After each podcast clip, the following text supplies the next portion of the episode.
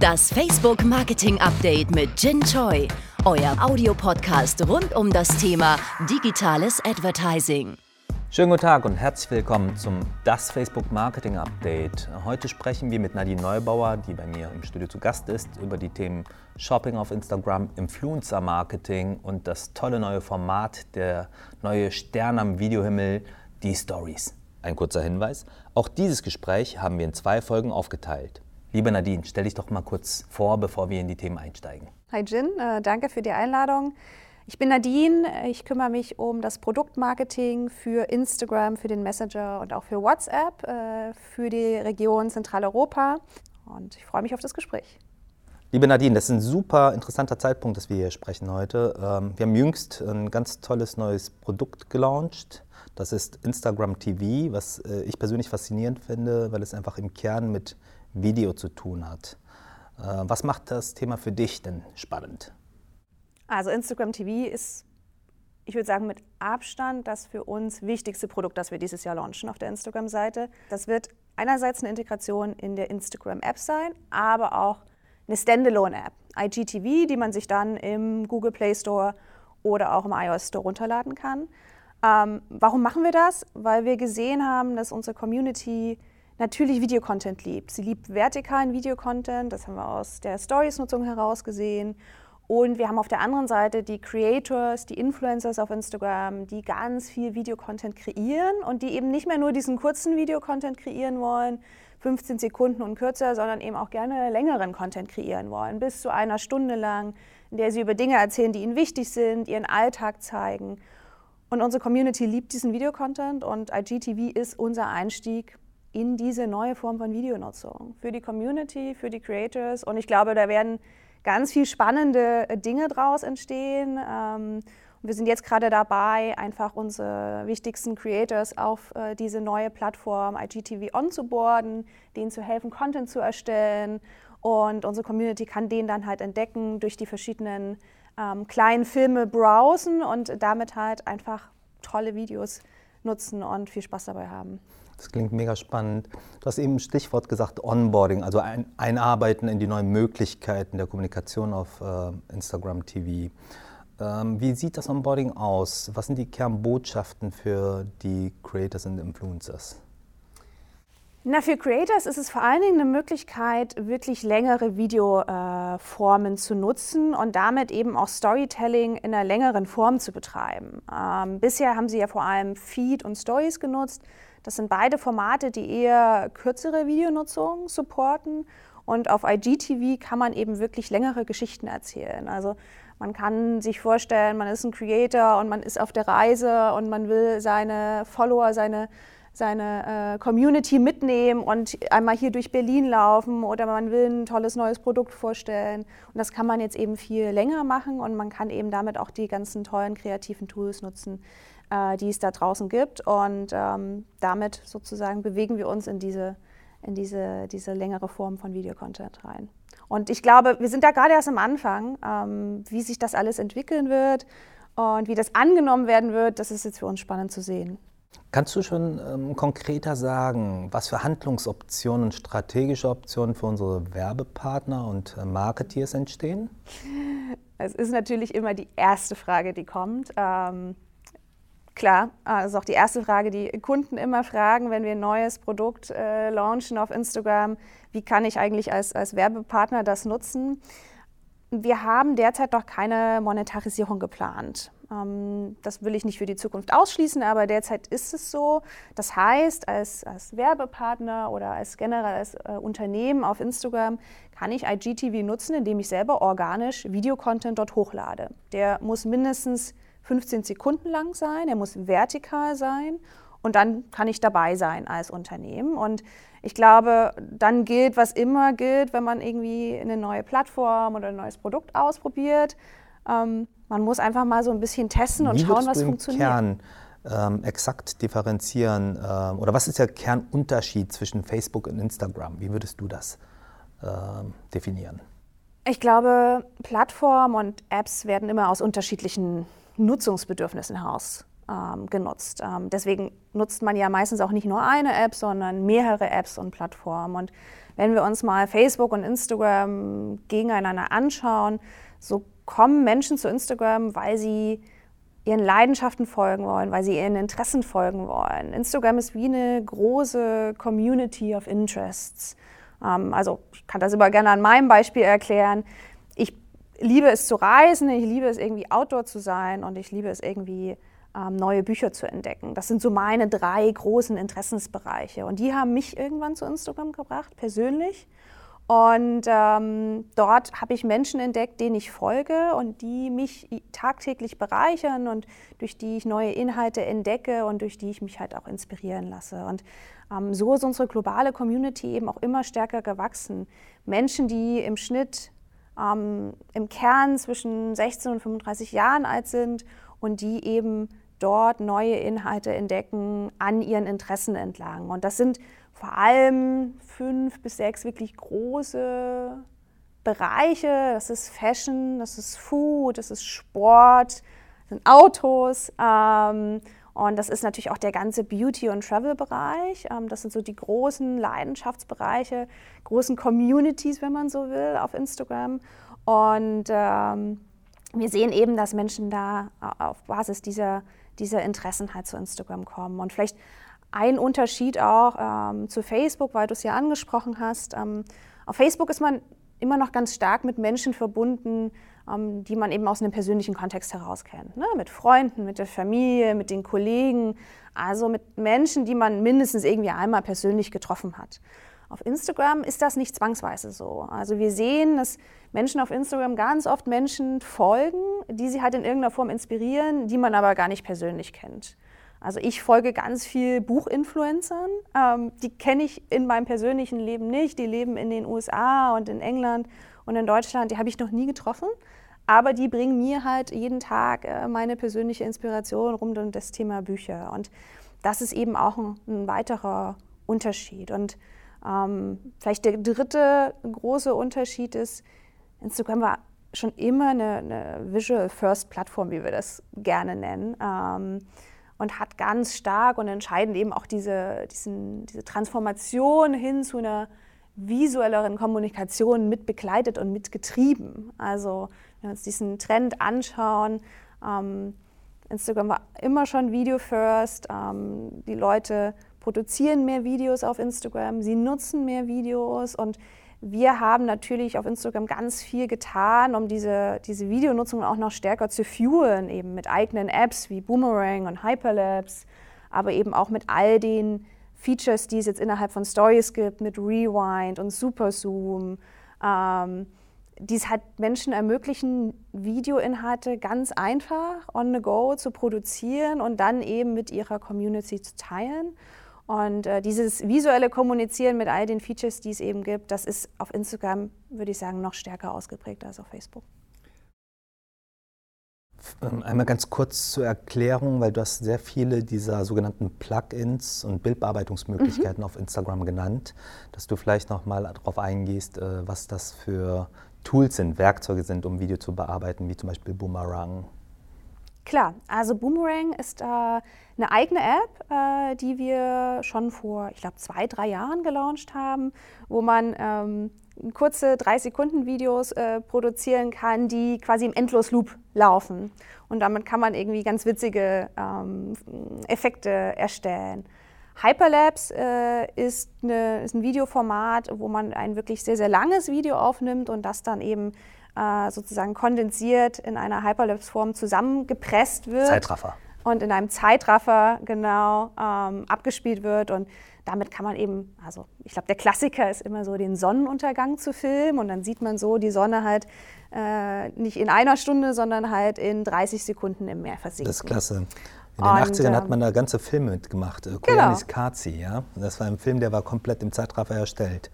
Da sind wir angekommen. Sehr genau. gut. Und ich, also heute, ich weiß nicht, ob du selber Stories nutzt, ähm, viele unserer, unserer Menschen auf Instagram tun das eben zunehmend mehr. Und da hat man eben noch den Superzoom, wo du, ähm, könnte ich jetzt sozusagen auf dich ganz schnell heranzoomen und das wird noch mit einem Soundeffekt unterlegt äh, und generiert damit halt äh, einen, einen, tollen Effekt. Oder auch Rewind, sodass ich ein Video, was ich nach vorwärts filme, rückwärts abspielen kann. Also stellen wir uns vor, ich stehe hier und lasse jetzt hier ein Ball fallen, ähm, dann würde mir der Ball halt sozusagen wieder in die Hand fliegen. Und all diese spielerischen Möglichkeiten kann man eben als, äh, als natürlich normaler Mensch auf Instagram nutzen. Aber Marken und Unternehmen können das eben auch nutzen, um kreativ ihre Geschichten zu erzählen. Nadine, sorry, dass ich unterbreche, aber das ist auch ein sehr spannendes Thema für unsere Zuhörer.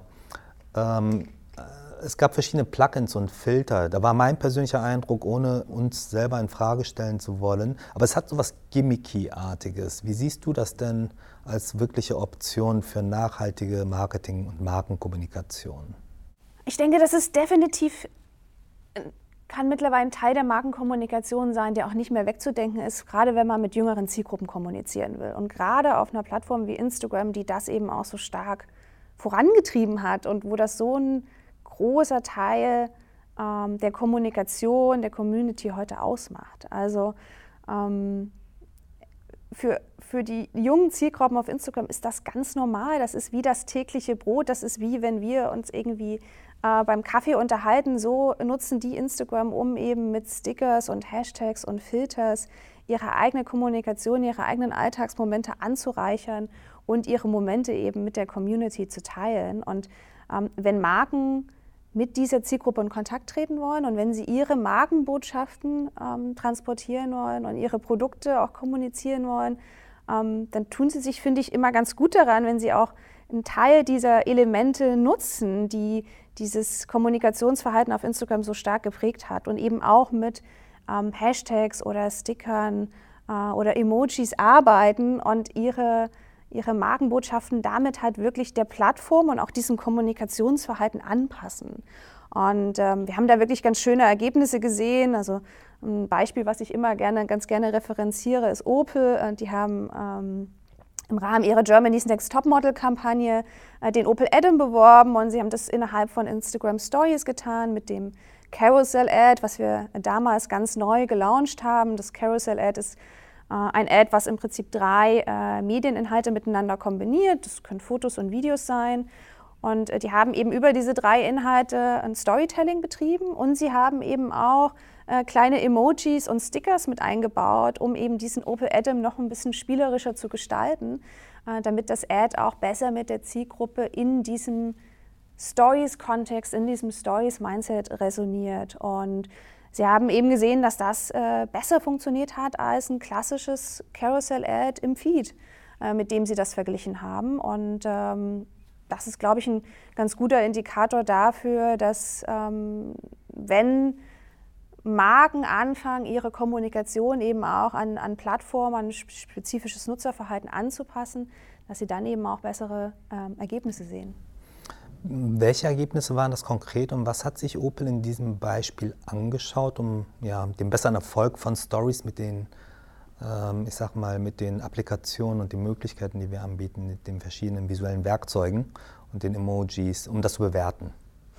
Also Sie haben sich ganz stark ähm, ähm, das Thema Conversions angeguckt. Ähm, Sie haben zwei ähm, Werbeformate verglichen, nämlich äh, das Carousel Ad äh, in Stories und das Carousel Ad im Feed und haben am Ende darauf geschaut, ähm, beide Ads hatten auch eine, eine Klickmöglichkeit, eine Linkmöglichkeit, äh, auf die man draufklicken bzw. drauf swipen konnte und dann konnte man sich dort eben äh, ähm, für den Opel Adam-Test äh, anmelden und äh, den Opel Adam-Test machen.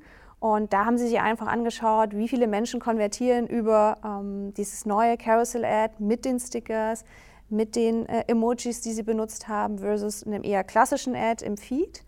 Ähm, und dann haben sie gesehen, dass eben mehr Menschen über dieses neue Stories-Ad mit eben den ganzen organischen Features konvertieren, als sie das im Feed getan haben. Annahme, These, auch im Stories-Bereich werden Business Outcomes und der Impact nach klassischen Kriterien messbar werden und genauso relevant sein. Auf jeden Fall. Also das ist ja das, was auch immer unsere Werbekunden und Partner und Agenturen an uns zurückspielen neue Werbeformate, neue Platzierungen sind eine super Sache ähm, und jeder möchte das gerne ausprobieren. Aber am Ende wollen unsere Kunden ihren Business Outcome messbar haben und sie wollen ihn messbar und vergleichbar haben mit anderen ähm, Werbeformen, Platzierungen und Kanälen, die sie noch nutzen. Und ähm, das haben wir natürlich auch äh, für Stories schon bedacht. Stories ähm, sind ein neues Format, sie werden ein Stück weit eben anders genutzt, als der Feed genutzt wird. Aber sie kommen eben mit den Targeting-Möglichkeiten, mit den Measurement-Möglichkeiten, die wir eben auf unseren Plattformen kennen. Das heißt, du kannst, wenn du eine Kampagne innerhalb von Stories schaltest und es geht dir um Brand Awareness und Consideration, du willst äh, mehr Bekanntheit für dein Produkt aufbauen, dann kannst du das eben mit einer Brandlift-Studie ähm, messbar machen und so ganz genau verstehen, okay, ähm, wie viele Menschen haben eben diese Kampagne gesehen und im Vergleich zu den Menschen, die sie nicht gesehen haben, wie hoch war der Ad Recall und wie stark konnten wir die Markenerinnerung auch steigern. Aber eben auch, und ich glaube, das ist nochmal ganz wichtig, vielleicht hier auch zu sagen, weil ähm, was ich von Kunden immer gerne höre, ist, ja, Stories, also für Branding ist das ja ganz schön, aber funktioniert es denn auch für Abverkauf? Und ähm, da kann ich ganz klar sagen, ja, das tut es eben auch und das, das kann man auch messen. Das kann man messen mit einer äh, Conversion Lift Studie, wo man eben wirklich ganz genau nachverfolgen kann, wie viele Conversions wurden eben über diese Kampagne innerhalb von Stories generiert. Und ein gutes Beispiel hier ist Chibo.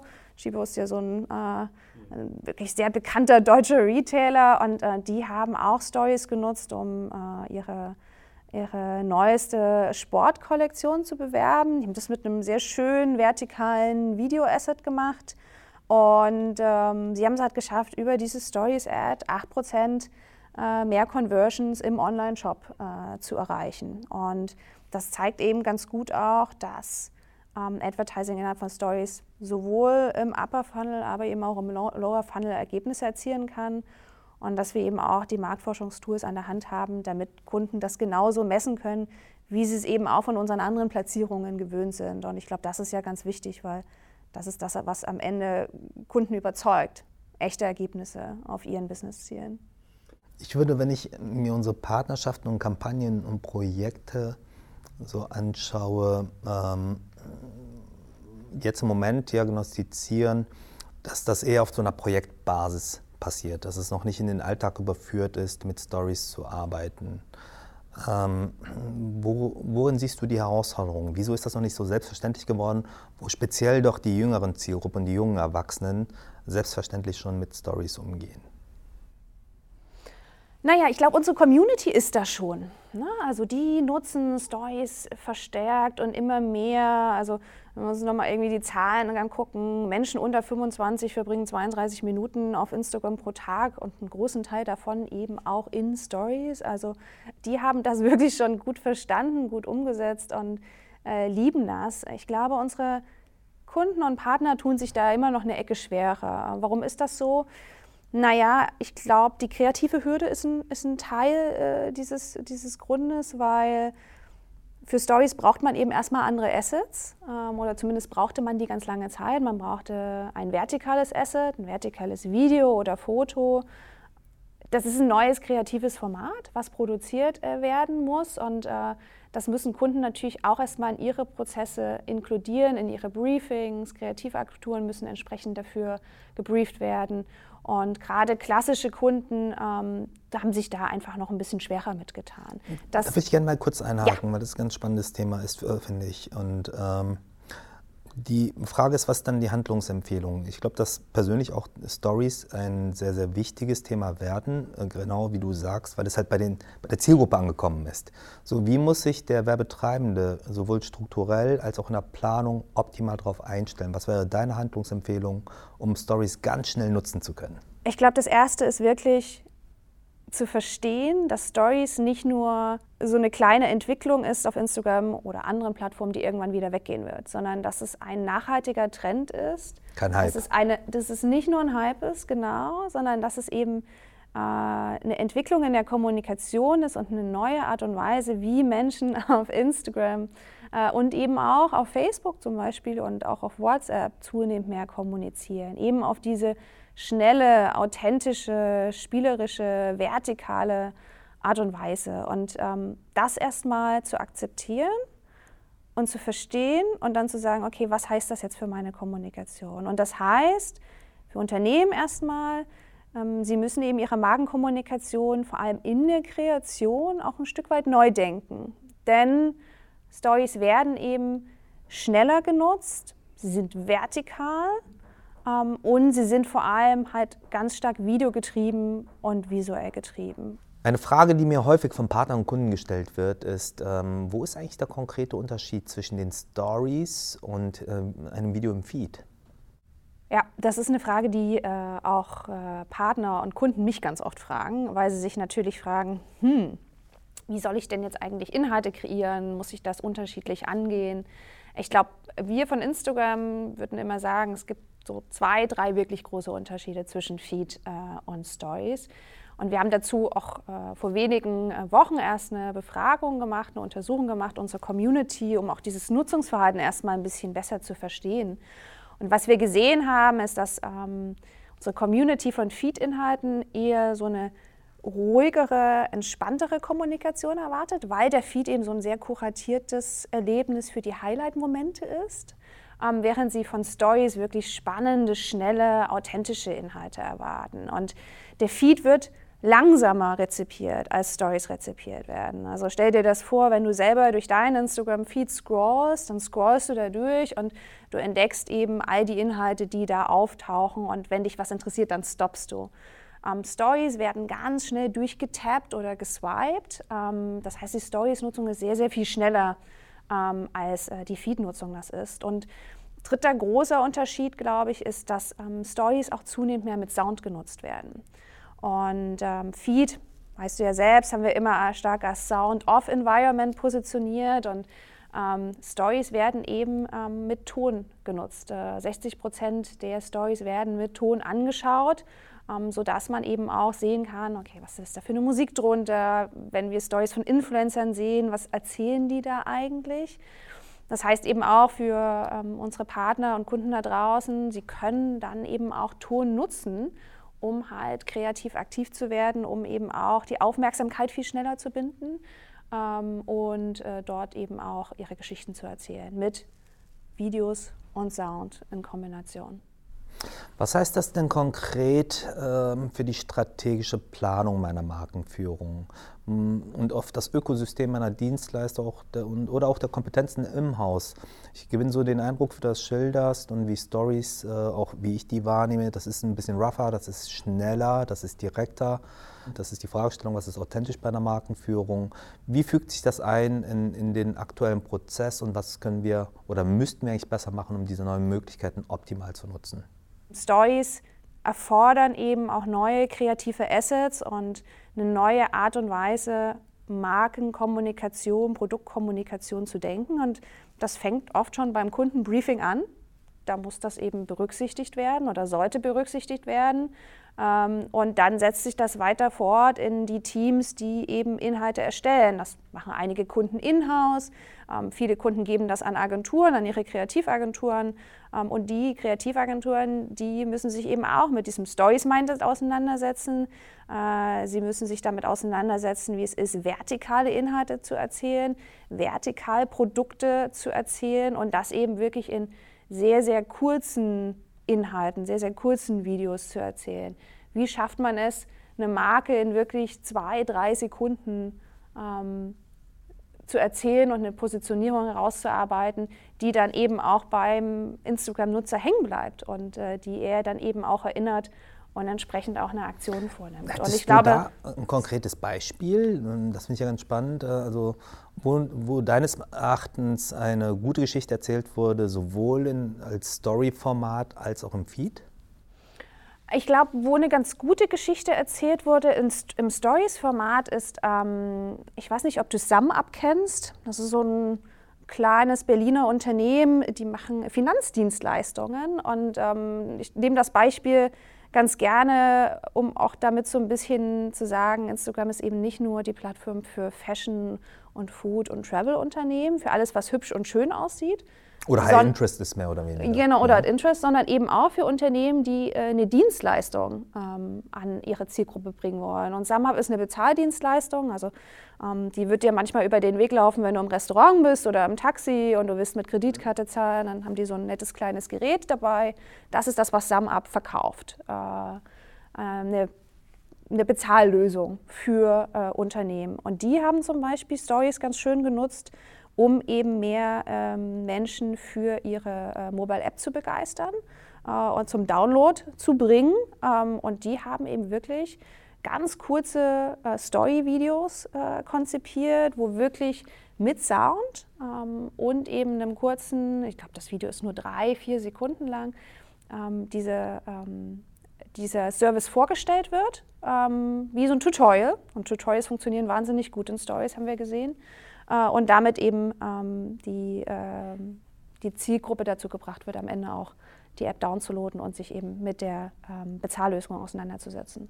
Also das ist, finde ich, ein schönes Beispiel dafür, ähm, wie, und der Kunde hat das aber in-house umgesetzt, ähm, weil das sehen wir eben ganz oft. Kleinere Kunden, die viel in-house machen, tun sich da ein bisschen leichter, weil sie es eben alles sozusagen äh, aus einer Hand heraus äh, umstellen können. Größere Kunden, die in vielen Teams arbeiten ähm, und eben oft auch auf Agenturnetzwerke zurückgreifen, um eine Kampagne am Ende zu exekutieren, die ähm, tun sich da manchmal ein bisschen schwerer, ihren ganzen Prozess auf so ein neues Format und eben mit diesen neuen Bedingungen umzustellen. Was würdest du Unternehmen, die sich auf diesem ähm, Weg der Transformation und dem Kennenlernen dieser neuen Formate äh, befinden, was wäre das Wichtigste, was du denen empfehlen würdest, um diese Kompetenzen möglichst schnell aufzubauen? Erstmal selber Stories nutzen. Das klingt total simpel, aber hilft, um dieses Format einfach besser zu verstehen. Ähm, zum Zweiten, mit uns zusammenzuarbeiten ähm, und ähm, einfach zu lernen, wie kann man wirklich Stories nutzen und wie sieht die neue Kreation innerhalb von Stories auf und dann das eben wirklich in den gesamten Marketing, Planungs-, Entscheidungs- und Umsetzungsprozess mit in, zu integrieren. Stories als weiteren großen Kanal in einer Marketingplanung zu integrieren. Vom Briefing zur Agentur bis hin zur Exekution mitzudenken und eben entsprechend umzusetzen und dann eben auch mitzumessen anhand der Businessziele, die man hat. Ich glaube, das ist das Wichtigste. Kommen wir mal von dem spannenden Thema der Stories und äh, der Optionen für Werbetreibende auf ein anderes Feld, einen anderen Themenkreis, und zwar die Influencer. Die Influencer springen natürlich auch auf Stories auf, äh, werden natürlich auch das Thema IGTV und äh, die neuen Optionen sicherlich als erste nutzen. Ähm, wenn du die Entwicklung der letzten Jahre anschaust, äh, wie Influencer kommunizieren, welchen Impact, welche Wirkung hatte das Stories-Format auf die Kommunikation der Influencer? Na, ich würde sagen, das hat Influencern nochmal ganz neue Möglichkeiten gegeben, ihre Stories zu erzählen, mehr Content zu produzieren, Videocontent zu produzieren und eben auch noch viel nahbarer mit ihren eigenen Followern und ihrer eigenen Community in Kontakt zu treten und zu interagieren und die auch mitzunehmen. Also was man ja immer ganz schön sieht bei Influencern, äh, die ja sehr, sehr viel Stories generieren. Also ähm, von den großen Influencern, die generieren mehrere Stories am Tag und führen immer wieder neue Inhalte hinzu und die binden eben ihre Community auch aktiv mit ein. Also die fragen sie, was sie von bestimmten Themen halten, ähm, die erwähnen sie in Stories, wenn sie eben gerade mit, ihren, äh, mit ihrer Community in irgendeiner Form unterwegs sind. Das ist ein großes Miteinander und das erzeugt so ein Wir-Gefühl und ich glaube, das äh, kommt für Influencer eben innerhalb von Stories wirklich on top. Das konnten sie im Feed früher so nicht erreichen, weil im Feed haben sie eben ähm, ihre zwei, drei, vier Highlight-Momente dargestellt. Stories ist für sie jetzt wirklich dieses On-the-Go-Alltagsmedium, wo sie ihre Community durch den Alltag mitnehmen können ähm, und durch ihren ganzen Weg. Diese Nahbarkeit, dieses Unmittelbare, schafft das auch neue Optionen äh, für Werbepartner, die äh, mit Influencern zusammen Marketing betreiben? Auf jeden Fall, klar. Also was wir sehen, ist, Marken arbeiten sehr gern mit Influencern zusammen auf der Plattform. Und Influencer auf Instagram sind für uns ein sehr wichtiger Teil des Ökosystems. Ähm, ähm, sie erstellen eine Vielzahl von Inhalten. Sie sind auch oft der Grund, warum Menschen zu Instagram kommen, weil sie sich eben durch diese Inhalte inspirieren lassen wollen. Ähm, und dafür sind sie einfach ein sehr wichtiger Teil unseres Ökosystems. Ähm, wir haben ein eigenes Team bei Instagram, das Partnerships-Team, was sich nur darum kümmert, ähm, dass äh, Influencer unsere Plattform gut verstehen, dass sie unsere Tools gut nutzen ähm, und die dann aber natürlich auch dabei helfen, wenn es um die Kooperation mit Marken geht. Und Eine Sache, die uns bei Instagram erstmal da total wichtig ist, ist, dass ähm, die entsprechende Zusammenarbeit immer richtig gekennzeichnet wird, weil Transparenz ist wichtig für die Community. Das ist auch was, was sie aktiv verlangt und wünscht. Ähm, und deshalb haben wir vor einiger Zeit ähm, unsere Branded Content Lösung eingeführt. Und damit können eben Influencer die Partnerschaft mit einer Marke wirklich kennzeichnen. Das sieht in Deutschland manchmal noch nicht so sexy aus. Das heißt nämlich in bezahlter Partnerschaft mit. Das ist ein sehr langes Wort. Ähm, wir arbeiten gerade daran, das vielleicht ein bisschen kürzer zu gestalten. Aber damit wird eben klar, hier findet eine Partnerschaft zwischen einer Marke und einem Influencer statt. Ähm, da fließt auch Geld und damit ist das für die Community ein Zeichen, ähm, das ist die Partnerschaft. Und für die Marke ist es übrigens auch ganz toll, weil die bekommt nämlich durch diese Kennzeichnung auf der anderen Seite auch noch die Insights mit. Das heißt, sie sieht eben auch direkt, hm, wie viele Menschen hat dieser Influencer mit meinem Produktpost jetzt eigentlich erreicht? Ähm, wie sind die so soziodemografisch aufgestellt und wie war Reichweite, Interaktion und Engagement auf diesem Post. Also wir tun da gerade ganz viel in dem Bereich, um diese Zusammenarbeit von Marken und Influencern auch zu vereinfachen, um beiden ähm, Parteien oder beiden Partnern auf der Plattform zu helfen, noch besser zusammenzuarbeiten. Vielen Dank, liebe Nadine. Dann würde ich sagen, bis zum nächsten Mal. Und liebe Gerne. Zuhörer, ich hoffe, das war genauso spannend äh, auch für Sie. Und äh, bis zum nächsten Facebook Marketing Update. Das Facebook Marketing Update mit Jin Choi. Jetzt abonnieren in der Podcast-App eurer Wahl und up to date bleiben. Das war Teil 1 meines Gesprächs mit Nadine Neubauer von Instagram. Mein Tipp, abonniert das Facebook Marketing Update und ihr bekommt automatisch Teil 2 und alle weiteren Folgen. Wir haben viele spannende Gäste auf unserer Liste. Bleibt dran, es lohnt sich.